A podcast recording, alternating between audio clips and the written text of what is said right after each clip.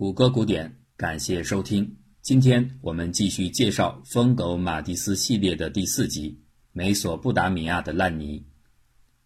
衔命而出的第一侦察营冲进了纳西里耶，然而没有人告诉他们该如何冲出来。他们唯一明确的就是今晚的目标——伏击巷，也就是纳西里耶之战最大的梗阻地点。祭出了杀手锏的马蒂斯心里并不轻松。精兵的出动无疑让少将的心尖儿被触动。这些一直跟随他多年的马蒂斯口中傲娇可恶的混球们，已经几乎成为他的亲人。自己的一声令下，一群菲克中尉这样的年轻人即将走向杀戮和被杀戮的火线。他们当中的一些姓名，注定会在不久之后写进阵亡将士的名录。然而，马蒂斯却不准备在这里多做停留。纳西里耶就交给第一侦察营和一团吧，他的蛙跳指挥站要绕过这里，继续向西北开进到另外一处交火前线。邓福德上校的陆战队第五团在解决掉了南部巴士拉外围的油气站后，在位于乌尔古城北部的一座幼发拉底河大桥前正陷入苦战。此时已经入夜，暗黑的天空中。偶尔有喷射着火舌的萨达姆的飞毛腿导弹划过天际，五辆车组成的马蒂斯蛙跳指挥车队已经从七号公路的柏油路面驶入了沙土地。渐渐的，飞毛腿导弹的爆炸声变得清晰可闻，车队距离第五团前线已经不足半英里。这个时候，指挥小分队已经连续工作超过四十个小时。除了接获偶尔几分钟的打盹，他们完全没有休息时间。轻装战车上，甚至连话痨机关枪参谋奥索斯基都停止了讲话，他累得歪倒在座椅上。车里安静极了。马蒂斯没有打扰这位年轻人，他明白现在到了必须执行战场睡觉纪律的时刻了。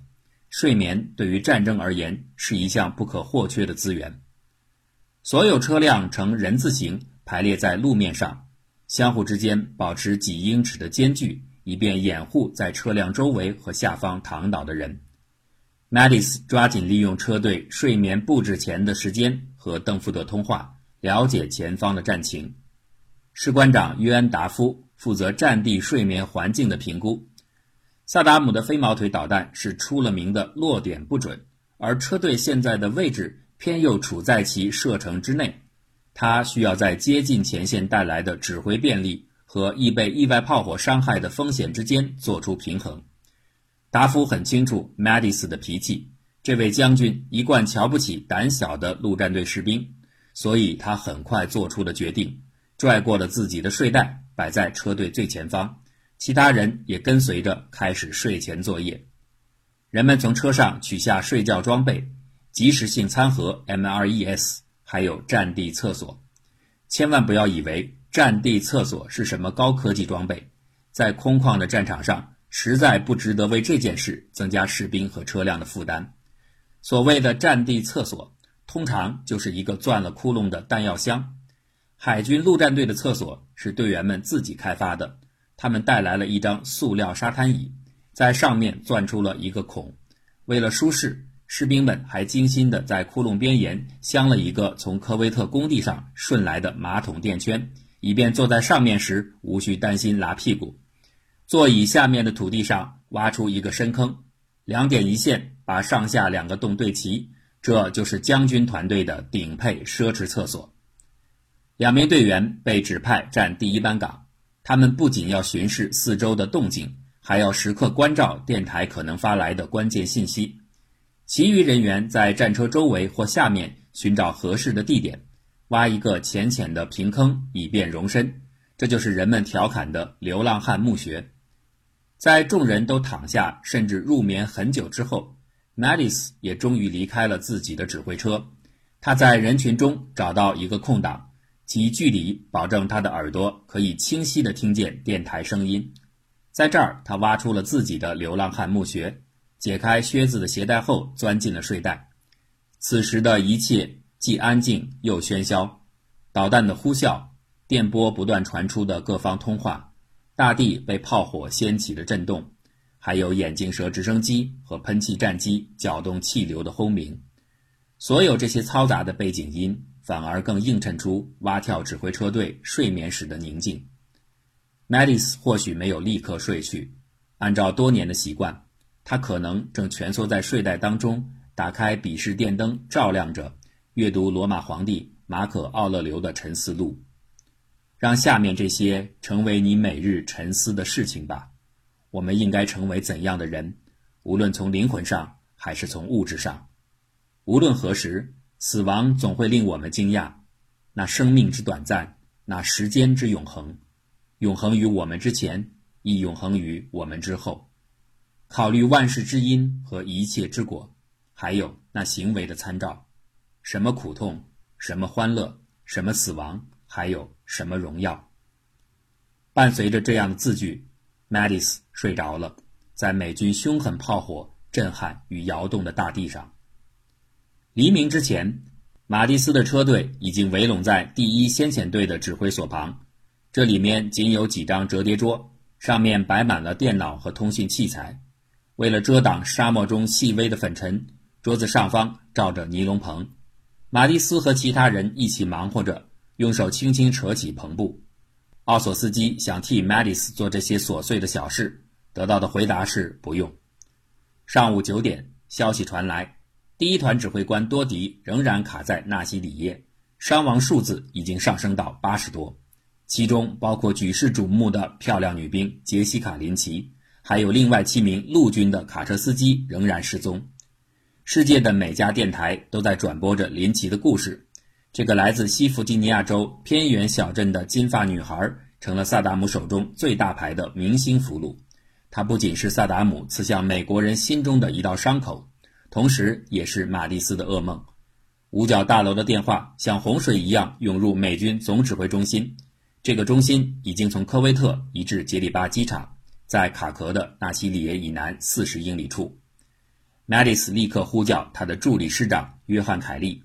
要他亲自飞往纳西里耶，推进停滞的攻势。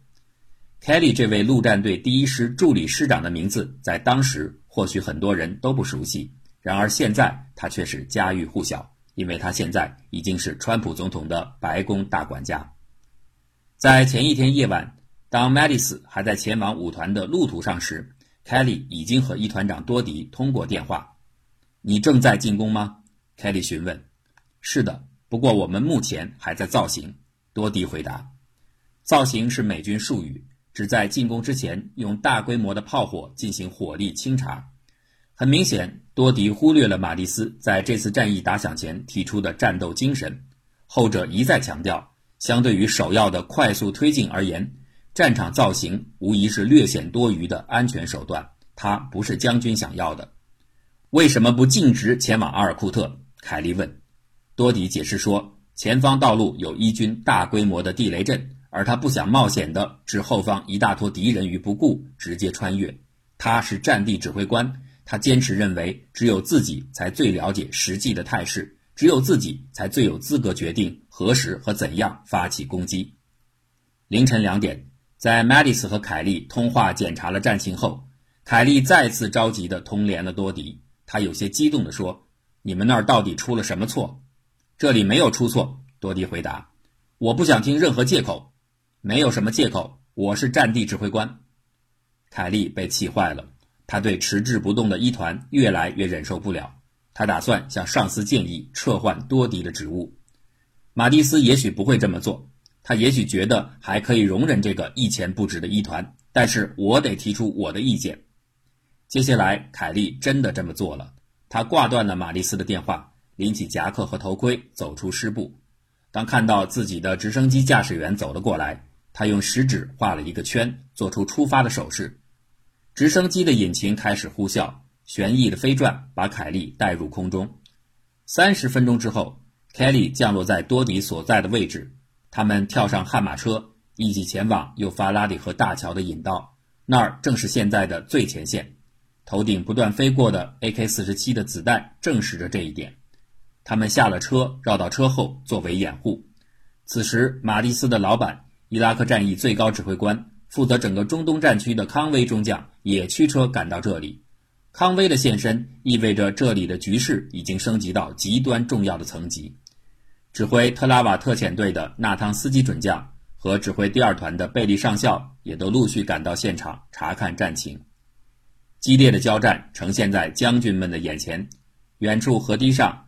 眼镜蛇直升机正沿堤岸竖线进行扫射，155毫米榴弹炮像雨点一样泼射在城市之中，子弹不间断地从头顶飞过，击打在身旁的枣椰树树干上，扬起一股股烟尘。两百名队员匍匐在地，不断举枪还击。有两名陆战队员在南堤上负伤，其中一人的伤势严重。战场一片嘈杂，指挥官们不得不用喊叫的方式互相说话。贝利上校的第二团 A 连已经被牢牢定在了城里，A 连车辆纷纷陷入泥沼和焦油中，成为萨达姆泥潭的牺牲品。B 连和 C 连没有停顿，根据最后得到的报告，他们直接穿越了城市，去控制城北萨达姆运河上的桥梁。然而，断续的电台传来消息说，C 连也处在持续的减员当中。康威中将对城中敌军的数量和火力并没有准确的了解。在仅凭借短暂的前线观察和查问后，他便迅速制定了新的决策：放弃城市左右两侧道路的争夺，集中全力肃清贯穿南北的主干街道，并维持中央道路两旁建筑物和区域的安全，保护通过部队的两翼。此项调整立即实施，不得有丝毫犹豫。Kelly 和 Mattis 在对讲机中交换了意见，他们同意了多迪对新命令的行动方案。逐渐深入，建立警戒线，也即所有士兵在两旁装甲战车的保护下步行向前推进，肃清并巡视所有的敌方火力点。这个计划将在今晚执行。此时，地面上开始刮起强劲的沙尘暴，麦迪斯只好又蹲进了自己的轻装步兵车，其余的士兵也纷纷撤掉帐篷，把通信设备和计算机搬回车内。车厢可以阻挡外面的沙尘，但是这里面的高温同样难以忍耐。人们刚才好不容易把东西搬到车外，想透透气，这样的机会又被沙尘打断了。马蒂斯的汗水湿透了手持对讲机。纳西里耶城外有一座大型的垃圾堆，这是这个城市抵近之处唯一的一块大面积开阔平地。多迪刚刚结束了在这里召开的战地会议。会议上，他对新方案进行了具体部署，决定午夜时分发起全面进攻。按照美军的编号习惯，海军陆战队一团三营习惯上被简称为三华一。三华一将在这次行动中担任前锋，负责设立警戒线。费兰多领导的第一侦察营，也就是马蒂斯的宝贝疙瘩，作为快反部队，将随着前线的延伸，不断发起突击，并把伤员随时送往二线。当三华一占据伏击巷一线时，他的四十二辆装甲卡车和数十辆坦克将沿街道而下，士兵们利用夜视镜荷枪实弹，确保后续部队通过这段三英里长路段时的安全。随着战情的吃紧，开火规则被进一步的升级，任何持有武器的人都可以被射杀，就连手机也被认定为是一种武器。午夜将至，任务开始。主干街道被逐渐的打通。凌晨两点时，作战警戒线已经延伸到了纳西里耶伏击巷的北头。宾韦斯特这样描述当时的场景：当车辆穿越这座城市的北端时，陆战队员们可以看到沿途被打残的装甲卡车。一辆卡车被击中，但整体上基本完好；其余两辆卡车则被扯成了碎块。猛烈的爆炸把车顶和两侧挡板掀开。一些死去的士兵尸体就坐在车厢当中，满地都是残酷战争的装饰品、制服的碎片、战斗装备的残骸随处可见。三华一 L 连的哈里·汤普森中尉用一块白布蒙住了一具烧焦的尸体。第一侦察营的每位士兵不断目睹着这些恐怖的场景，深深刻印在他们的记忆当中。凌晨四点钟，三华一完成了对伏击巷的清空。并且警戒着后续部队通过此处。然而，在纳西里耶以北六英里的位置，四团一营一华四意外遭遇了萨达姆敢死队新的伏击。这些部队正是刚刚从城中撤到这里的。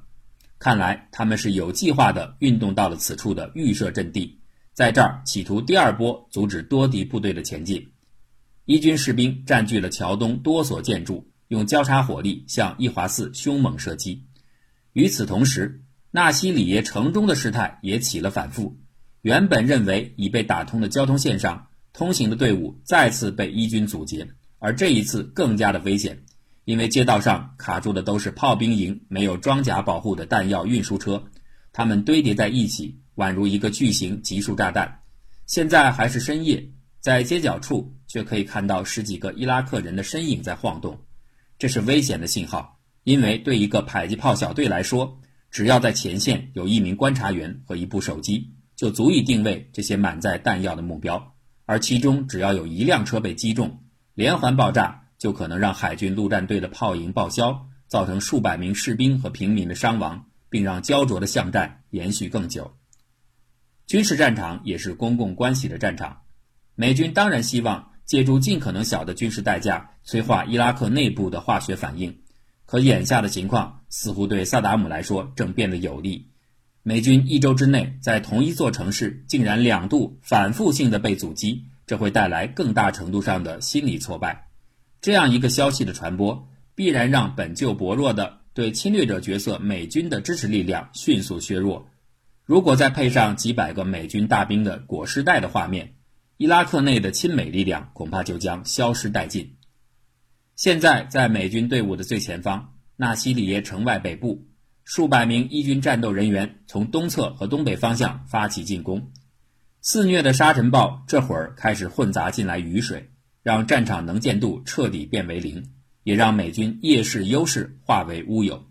美军这才意识到，他们所在的位置是敌人精心规划好的死亡射击区。伊军士兵在早已布置好的点位开火，极其隐蔽，完全不会暴露自己的所在，而杀伤效果却十分惊人。高速公路上，一颗火箭助推榴弹炮穿透了悍马车门后爆炸，它切断了一名上尉的手臂，同时击倒了数名陆战队员。由于多迪的指挥部距离交火位置落后很多，他始终无法弄清楚前面的状况。狂暴的沙雨天气甚至影响到了卫星通讯，只有零星的消息断续传来，说有一名或者多名严重受伤的陆战队员正躺在七号公路上。等待医疗车的到来，他们拖住了整个部队的脚步。多迪是一名受到下属爱戴的团长，这是因为他珍视士兵的生命高于任务的执行。现在了解到这样的情况后，他没有命令部队移开伤员继续前进。凯利也同样没有反对多迪的决定。可是这样一来，队伍的停滞就不得不再次延续下去。多迪当然明白自己的这个决定可能招致的巨大压力。事实上，这样的重压已经让他四十八个小时没有休息了。同样是在巨大的压力下，即使面对着罕见的沙漠风暴，大量的美军飞机仍然抓住一切可能机会频繁的起降。空中侦察向马蒂斯传来报告，从巴格达有三个伊拉克师正向西南方向移动。万事皆通的奥佐斯基立即向将军通报，这三个师由萨达姆的儿子库塞亲自指挥。并带有大量的高级装备，包括远程火炮。此刻，一直在监听着多迪部队和其前锋部队伊华寺之间的通联的马蒂斯，听到了这个消息后，心中暗喜：萨达姆终于上钩了。因为从这个方向，伊军三个师准备迎击的是从一号公路逼近巴格达的邓福德部，而他们实际上只是在佯动，其目的正在于尽可能的调动布防在巴格达的军事力量离开阵地。真正的进攻主力将是沿着七号公路从东侧攻击巴格达的多迪指挥的第一团，但是这一切要实现的前提却是多迪能够摆脱纳西里耶，按时到达巴格达。凡事都是一体两面。马蒂斯知道，当他在把萨达姆诱向自己的鱼饵时，他同时也被萨达姆的陷阱所困。纳西里耶中心现在正处于所谓的低效能战斗状态，因为近距离的接火巷战。让美军火炮优势无法发挥出来，马蒂斯陷入了美索不达尼亚的烂泥。为了克服阻滞，再次运动起来，没有什么代价是不可以付出的，从人员性命到装备弹药。这可能是马蒂斯和多迪在取胜价值上的一点区别。故此，马蒂斯才不惜本钱，把最精锐的第一侦察营投入赌局，令其与第一团并肩作战。至于最后的结果，那就要看多迪的血性到底能不能帮助他们杀出一条血路来。留给多迪的时间已经不多了。这会儿战场上已经不是在下雨和刮风，天空简直是在掉泥。为了尽快解决纳西里耶北城外的梗阻，陆战队的一个连奉命进攻东侧农场和建筑物，那儿是伊军主要的伏击阵地。当狂风稍息时，直升机也立刻升空配合攻击。再过了一会儿，太阳终于出来了。沙漠的雨后世界，好像万物都覆盖上了一层泥的外套。直升机开始往来穿梭，运送尸体。这个时候，原先和交火位置保持了一段距离的 k 利准将也重返前线。他驱车来到多迪的指挥悍马，焦急地查看前线的延误。结果，眼前的一幕却让他惊呆了：多迪正被他手下一群困惑的军官包围着，在悍马车前排的座位上，他斜靠着。耷拉着脑袋，沉沉的睡着了。在连续三天不曾合眼之后，终于睡着了。烦躁的马蒂斯身旁的电台重新有了信号，但传来的依然是坏消息：第一团仍然陷在纳西里耶。妈的！马蒂斯甚至连脏话都没有说完，就命令自己的蛙跳排出发。此时能见度依然很低，他的随身士兵们已经几乎到了体力的极限。在过去的六个小时，他们只是在沿七号公路行驶的汽车座椅上抽空睡了一小会儿。马蒂斯准备前往的是东北方向的阿拉格拉夫。一九一六年的英军惨败中，伊拉克人就是在这里服下了重兵。一贯看重历史的马蒂斯深信，如果他的判断是正确的，这一次萨达姆也一定会在这里设下埋伏。阿拉格拉夫遭遇的缠斗和阻挡。或许要比纳西里耶有过之而无不及。按照自己独特的指挥风格，马蒂斯再一次预先进入到了虎穴附近，他想以此来催促多迪和他的部队尽速赶来。只是多迪还有机会吗？